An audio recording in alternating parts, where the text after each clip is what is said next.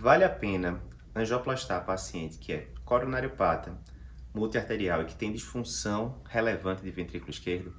Foi isso que foi avaliado no estudo Revived, publicado agora há pouco no New England e apresentado no Congresso Europeu de Cardiologia. Vamos lá para um cenário. Qual a principal causa de insuficiência cardíaca com fração de ejeção reduzida? Coronariopatia, 60% dos casos, dependendo da, da estatística. Show. Segunda coisa, bem, se o paciente está com coração fraco, isso está sendo causado por várias obstruções coronarianas, será que se a gente revascularizar essas lesões, esse paciente vai ter benefício?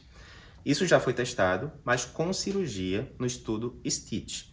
Lembrando que o estudo STITCH, com 5 anos de acompanhamento, não teve benefício, mas na hora que aumentou para 10 anos, show, diminuiu o evento, incluindo mortalidade. Qual o problema? Não é fácil você reproduzir os achados do Stitch, mortalidade cirúrgica lá embaixo, aquela coisa toda. Beleza. E se a gente conseguisse fazer esse mesmo benefício, mas usando uma coisa menos invasiva, angioplastia, por exemplo? É um bom questionamento. A gente só não tem evidência até agora sobre isso, porque os trials incluíam muito pouco paciente nesse perfil, né? Os trials mais recentes que comparavam angioplastia versus cirurgia.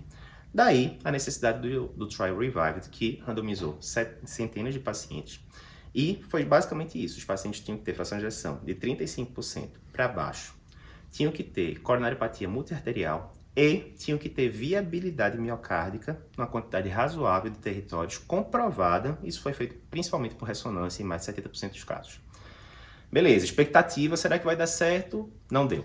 Estudo negativo, né? Na hora que compararam um braço ficava em tratamento clínico tradicional, o outro braço ficava em tratamento clínico mais angioplastia, estente farmacológico, tudo bonitinho e tal. Não teve diferença né, de mortalidade, de internações, etc. Enfim, foi o mesmo parâmetro ali de endpoint primário. Quando ia para endpoint secundário, será que a fração de ejeção melhorou? Não melhorou. Mesma coisa nos dois grupos. Será que qualidade de vida, sintomas melhorou? Até melhorou um pouquinho ali com 6, 12 meses, mas depois de dois anos, basicamente igual. Então, mais um golpe aí na angioplastia no cenário de DAC crônica. Lembrando que a gente tem vários estudos, né, Courage e vários outros aí nos últimos 10, 15 anos, mostrando que no cenário DAC crônica, a angioplastia pode diminuir sintomas, mas não diminui nem morte, nem infarto.